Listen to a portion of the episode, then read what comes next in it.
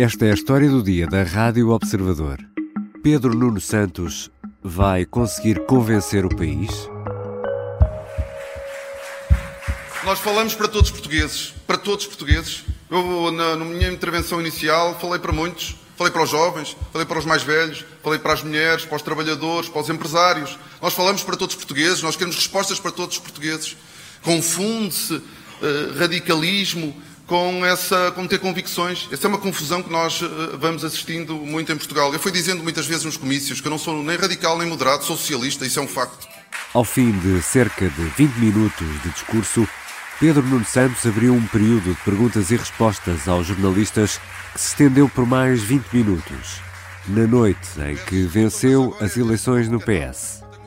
O antigo líder da Juventude Socialista, antigo secretário de Estado e ex-ministro, chegou onde há muito ambicionava. É agora secretário-geral do PS e poderá vir a ser primeiro-ministro. O que podemos esperar de Pedro Nuno Santos no partido e no país? Vou conversar com Rui Pedro Antunes, editor de política do Observador. Eu sou Ricardo Conceição e esta é a história do dia, de segunda-feira, 18 de dezembro.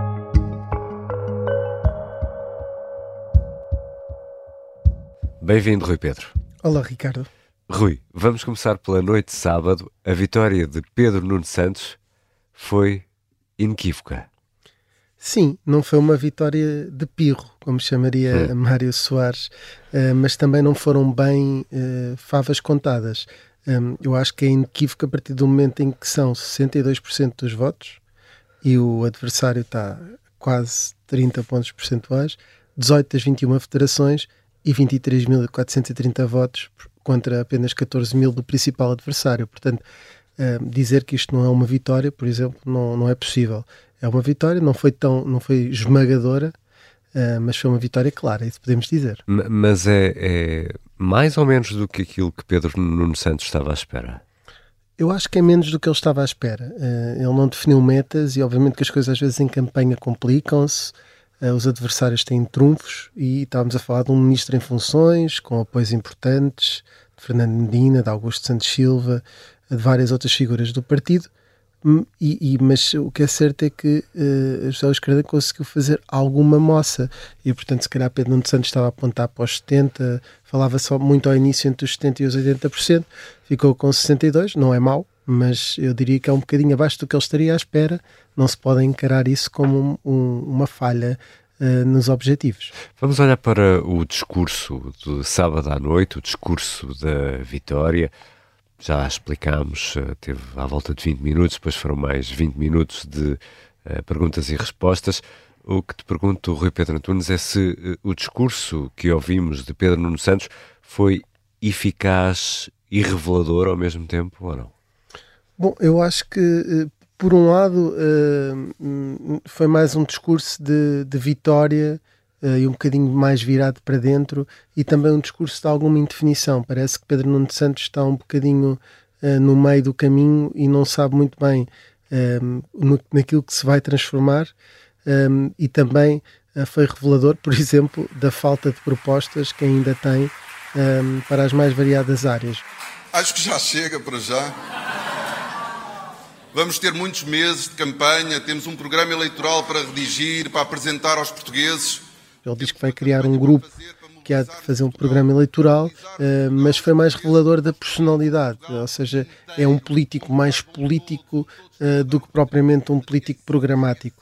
E nesse aspecto acho que o discurso mostrou um bocadinho ehm, daquilo que é a, ima a imagem que, que, as pessoas já vão tendo de Pedro Nuno Santos, ou seja, muito descontraído, com alguma, podemos chamar, se me permite a expressão, uh, basófia pelo meio, mas um bocadinho a ver onde é que ideologicamente ainda vai. Insiste na questão da social-democracia, uh, mas não sabemos, por exemplo, o que, é que, o que é que ele. Aliás, tudo o que ele assumiu, por exemplo, de propostas, falou do salário mínimo, etc., são coisas que já vêm de António Costa, não há uma proposta nova. E agora, Rui, o PS vai ficar unido em torno do novo líder no Congresso de Janeiro? Vamos ver socialistas unidos ou podem ficar feridas por sarar desta contenda eleitoral? Olha, a sede do PS em, em Lisboa e, e há um, uma música que diz que uma rosa a florir na tapada cheira bem, cheira a Lisboa. Eu acho que uma rosa a florir no PS, que é a cor de, e, a, e a, a, a, flor que é associada ao PS, cheira bem quando cheira a poder. E, portanto, não há maior cola, não há maior cimento para unir um partido do que haver lugares para distribuir, haver a possibilidade de continuar no poder.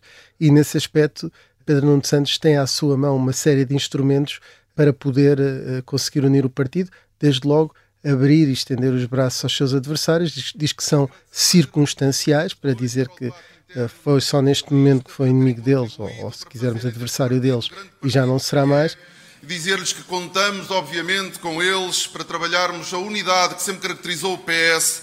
Nós fomos sempre capazes, ao longo da nossa história, de fazer debate interno, de ter confrontos internos, mas no dia que, que, que terminavam, nós estávamos unidos, éramos um partido inteiro é um partido inteiro que nós queremos daqui para a frente. Achei curioso uma coisa, Ricardo, é que durante o discurso, naquilo que estava escrito, Pedro Nuno Santos disse sempre, José Luís Carneiro e Daniel Adrião, colocou-os no mesmo patamar. Eles não são iguais. Um teve 1% e o outro teve 36%. Teve 300 e tal votos, não é? Exato, e o outro teve, teve 14 mil. E, portanto, eles não são de todo iguais. E Pedro Nuno Santos depois emendou o erro, mas foi depois de uma pergunta do, dos jornalistas, uh, que se não existisse não havia eh, essa emenda, em que ele diz que não é, um, não é uma, um militante qualquer, é alguém que se candidatou ao cargo de secretário-geral. Mas nem sequer exaltou, fez uma, nem sequer enalteceu ter sido ministro, nada disso. E, portanto, não sei se não há aqui alguma, alguma definida posição uh, que pode, nos próximos tempos, dificultar aqui um bocadinho as negociações mas não há, não há razões para isso. Ele tem todos os instrumentos à disposição dele para conseguir unir o partido verdadeiramente. Uh, basta que, que, faça algumas cedências no, aos derrotados, neste caso. E, isso pode ser importante uh, para o futuro também e para as eleições, e já vamos olhar mais em pormenor para as eleições. É, é, é importante na mensagem que passa para fora conseguir unir o partido. Uh, isso é uma, uma imagem de fraqueza, de sagacidade ou de, ou de que é um líder forte. Uma personalidade como Pedro Nuno Santos, se tiver o Partido Unido, para ele é muito melhor, porque ele está numa luta também uh, para mostrar que não é uma pessoa instável, que, que consegue ter controle. Aliás, ele em determinado momento diz: Eu sou o nono secretário-geral do PS, no mesmo período o nosso principal adversário, neste caso o PSD, o principal adversário de Pedro Nuno Santos, uh, já teve 19. E, portanto, ele quer mostrar muito que com ele o PS tem estabilidade e que não é nada um, um partido que anda uh, de forma contínua em guerras internas e, portanto, favorece, obviamente, o líder que o partido esteja unido. Já voltamos à conversa com Rui Pedro Antunes, editor de política do Observador. Será que a vitória de Pedro Nuno Santos no PS poderá ter paralelo nas legislativas?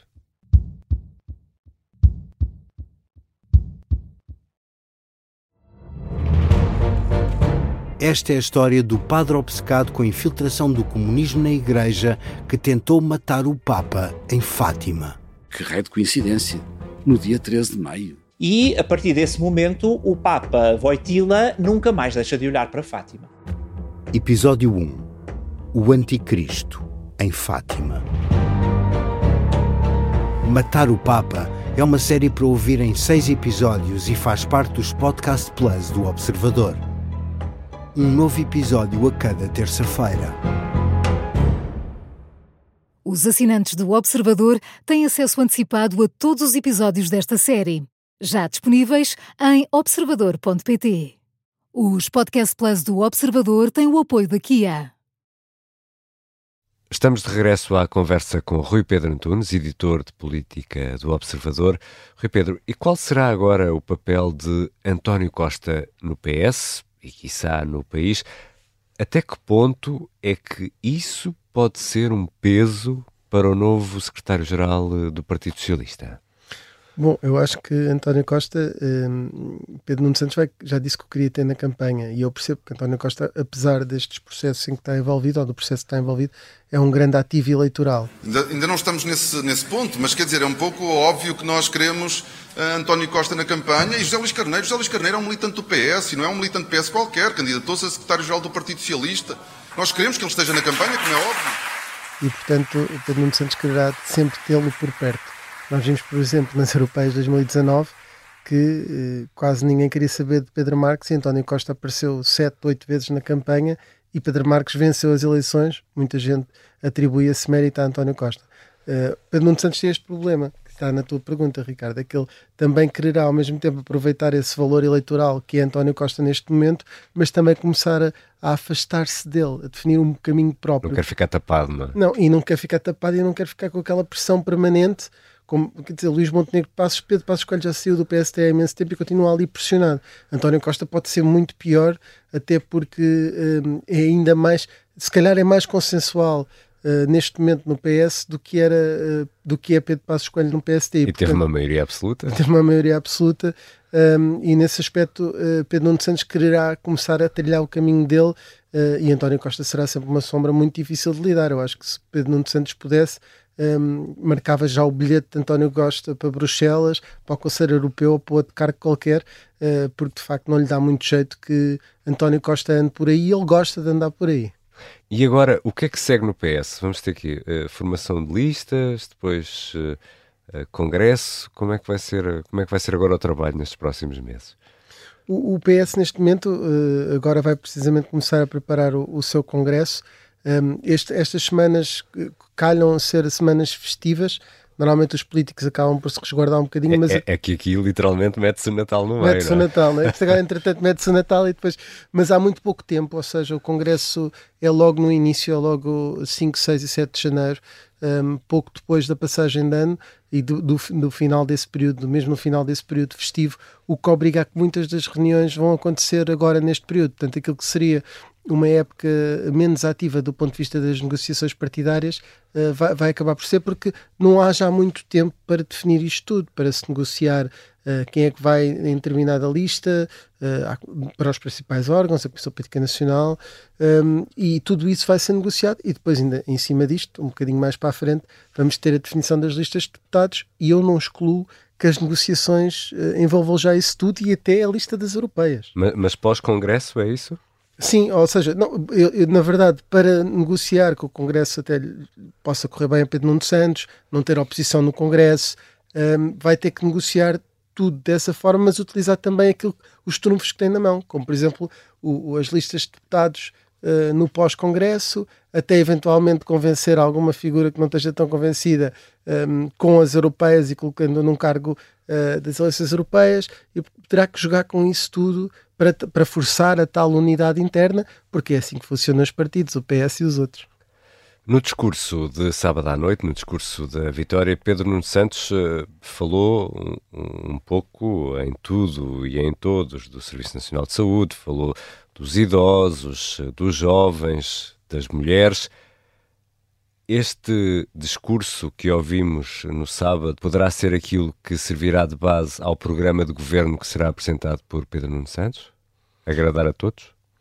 Uh, sim, eu acho que há uma parte que, por exemplo, no, na questão do Serviço Nacional de Saúde, há logo uma parte ideológica muito forte de que ele não pode ser complementado com o privado, como alguns dizem, não é? Não está tudo bem com o nosso Serviço Nacional de Saúde, não está. Mas a nossa solução não é desistir dele não é privatizá-lo, ou como uso, ou como dizem alguns, complementá-lo. Não, não, nós queremos mesmo complementá-lo com o privado. Nós queremos mesmo salvar o nosso Serviço Nacional de Saúde. Isto fecha logo aqui um bocadinho uma porta de moderação, de dar uma complementaridade com o setor privado ou até com o setor social ao Serviço Nacional de Saúde. E, portanto, o que temos aqui é mais umas ideias gerais que podem eventualmente dar pistas. Por exemplo, sobre a questão do aeroporto. Quando critica o PSD a ausência de decisão, podemos ter aqui a ideia de que há alguém que pode de repente, de um momento para o outro, dizer que já não quer a Comissão Técnica, quer a decidir. E portanto é mais aqui uma questão de temos uma base para que dá algumas pistas. Por exemplo, quando ele diz que quer dar carinho e amor, como dizes aí, aos, uh, aos idosos, é, é, olhar para o eleitorado uh, pensionista, mas também não percebemos por aqui se quer aumentar as pensões, não é? Uh, ou seja, está aqui só um bocadinho, um bocadinho uma pista para aquilo que poderá ser depois esse programa eleitoral uh, de Pedro Nuno Santos, que o irá comprometer, porque depois, se for governo, tem que aplicar uh, aquilo que, que, no fundo, está a prometer nesse mesmo programa. E, e se nos corrermos aqui de uma expressão usada por uh, António Costa sobre aquilo que poderá sair das eleições de 10 de março, poderemos ter uma barafunda. Para atacar esta uh, barafunda, a geringonça é definitivamente a receita de Pedro Nuno Santos? Sem dúvida nenhuma. Pedro Nuno Santos uh, já deixou claro que só quer o PST para acordos de regime, voltou a elogiar a geringonça. Eu, eu, eu não falei em geringonça nenhuma, aliás, termo que eu nunca usei muitas vezes, porque aquilo de geringonça teve nada, aquilo foi mesmo estável e funcionou bem. Aliás, uh, se, se, se Pedro Nuno Santos fosse casado com a geringonça, Uh, estava, muito, estava muito bem, porque elogia todos os dias a geringonça, e é isso que ele quer. Aliás, ele quer e quer um casamento por escrito, já disse que era um acordo escrito. O Bloco de Esquerda, tivemos Jorge Costa, uh, um, do, dirigente do Bloco, a dizer que também quer o acordo escrito. Na Vichy Soares, aqui na Vichy Soares. Correu sempre tudo bem quando, quando estava escrito, que o Bloco de Esquerda é um, é um parceiro preferencial. Pareceu-me na entrevista que também fizemos a Pedro Nuno Santos uh, na Rádio Observador que não tinha ligado a Paulo Raimundo, pelo menos ele não quis dizer se tinha ligado e se tivesse ligado não havia problema. Confirmou que ligou a Mariana Mortágua, que estava bem com ela, que tinha confiança nela. Um, portanto, está tudo um, a encaminhar-se para que Pedro Nuno Santos, se tiver a possibilidade disso, fazer uma geringonça. Mas viabilizar um governo minoritário do PSD, isso estará fora de questão? Parece-me que está completamente, porque um, havendo um, um, governo minoritário do PSD, eh, se entendermos por eh, minoritário que existe uma maioria uh, à direita, creio que aí o PS votará sempre contra e, e irá lavar as mãos uh, da eventualidade do, de o Chega viabilizar esse, esse governo. Aquilo que António Costa fez em 2015 foi quase tirar de fora esta possibilidade. Parece agora já uma coisa muito longínqua destes partidos irem suportando um ao outro. Obviamente que o Zé Luís Carneiro abriu a porta a isso, uhum. Mas, mas Pedro Nuno Santos é bastante claro nisso. Ou há uma maioria à esquerda e é ele que é chamado a governar, ele nem sequer se importa de governar em segundo lugar, nem sequer colocou isso, ao contrário de Luís Montenegro. Ou então há uma maioria à direita, e então aí a direita que governe, desde que ele não tenha meios para, para travar essa, essa maioria direita, um, há uma coisa que ele não vai fazer, é não vai ser ele a viabilizar um governo do PST, até porque iria criar uma nova configuração que a ele, Pedro Nuno Santos, nada lhe interessa, porque ele de facto é a pessoa mais bem posicionada para conseguir um, lidar bem com a aritmética de uma geringonça e ser favorecido com isso. E, e há alguma possibilidade de estabelecer um paralelo entre este, esta vitória inequívoca de Pedro Nuno Santos no partido, no Partido Socialista, e aquilo que poderá acontecer a 10 de março nas eleições eh, legislativas? É melhor para ele que tenha tido uma vitória clara do que ganhar por, por, por, por, por pouquinho no, no, no, partido e depois querer ganhar lá fora, isso daria argumentos aos adversários. Mas é completamente diferente, são eleitorados completamente diferentes. Uh, será muito mais difícil uh, para Pedro Nuno Santos convencer o país uh, do que convencer o partido. O partido já o conhecia muito bem, ele trabalhou muitos anos o partido, não trabalhou assim tanto o país. Uh, sei que é muito batida a questão de tremer as pernas dos banqueiros alemães, mas a maneira como, como Pedro Nuno Santos foi falando foi sempre muito mais para dentro do PS do que, do que para fora, e isto não significa isso. a abordagem dele é que pode ajudar a ganhar as eleições de 10 de março sem ganhar, ou seja, essa abertura toda, a geringonça e, e, e, aparentemente a disponibilidade de outros parceiros, em particular o Bloco de Esquerda, de ir nessa geringonça, permite a Pedro Nuno Santos, no dia 11 de março, poder ser governo mesmo ficando em segundo lugar. E por isso uh, abre, abre essa margem uh, e abre, abre a margem para que o PS possa ser governo não ficando em primeiro lugar nas eleições. E se perder? Se perder, Pedro Nuno, depende da forma como Pedro Nuno Santos perder, uh, mas não sei se aguentará uh, como líder da oposição. Pode até tacitamente os outros não aparecerem logo para o deixar a desgastar-se na oposição, uh, mas fica numa situação muito difícil Pedro Nuno Santos, porque depois aí terá adversários internos a dizer: Pois, nós bem avisámos que era melhor mais moderação, uh, não há maioria de esquerda, não conseguiu chegar lá. E, por exemplo, José Luís Carneiro, que já está, vai estar ali à porta, não é? Ou outros que possam aparecer, como Fernando Medina, ou até alguém da aula dele, que entretanto tenha processos resolvidos, como Eduardo Cordeiro, enfim, todas as pessoas, mesmo sendo de uma grande lealdade, Eduardo Cordeiro e Pedro Nuno Santos, eh, se virem que um dia têm possibilidades, mais possibilidades que Pedro Nuno Santos, podem estar ali à espera. E, portanto, obviamente, com uma derrota eleitoral numas legislativas, nem sempre se consegue sobreviver até sequer à eleição seguinte. Rui Rio sobreviveu e perdeu, Durão Barroso conseguiu vencer, mas foi porque houve um pântano antes. Obrigado, Rui Pedro. Obrigado, Ricardo.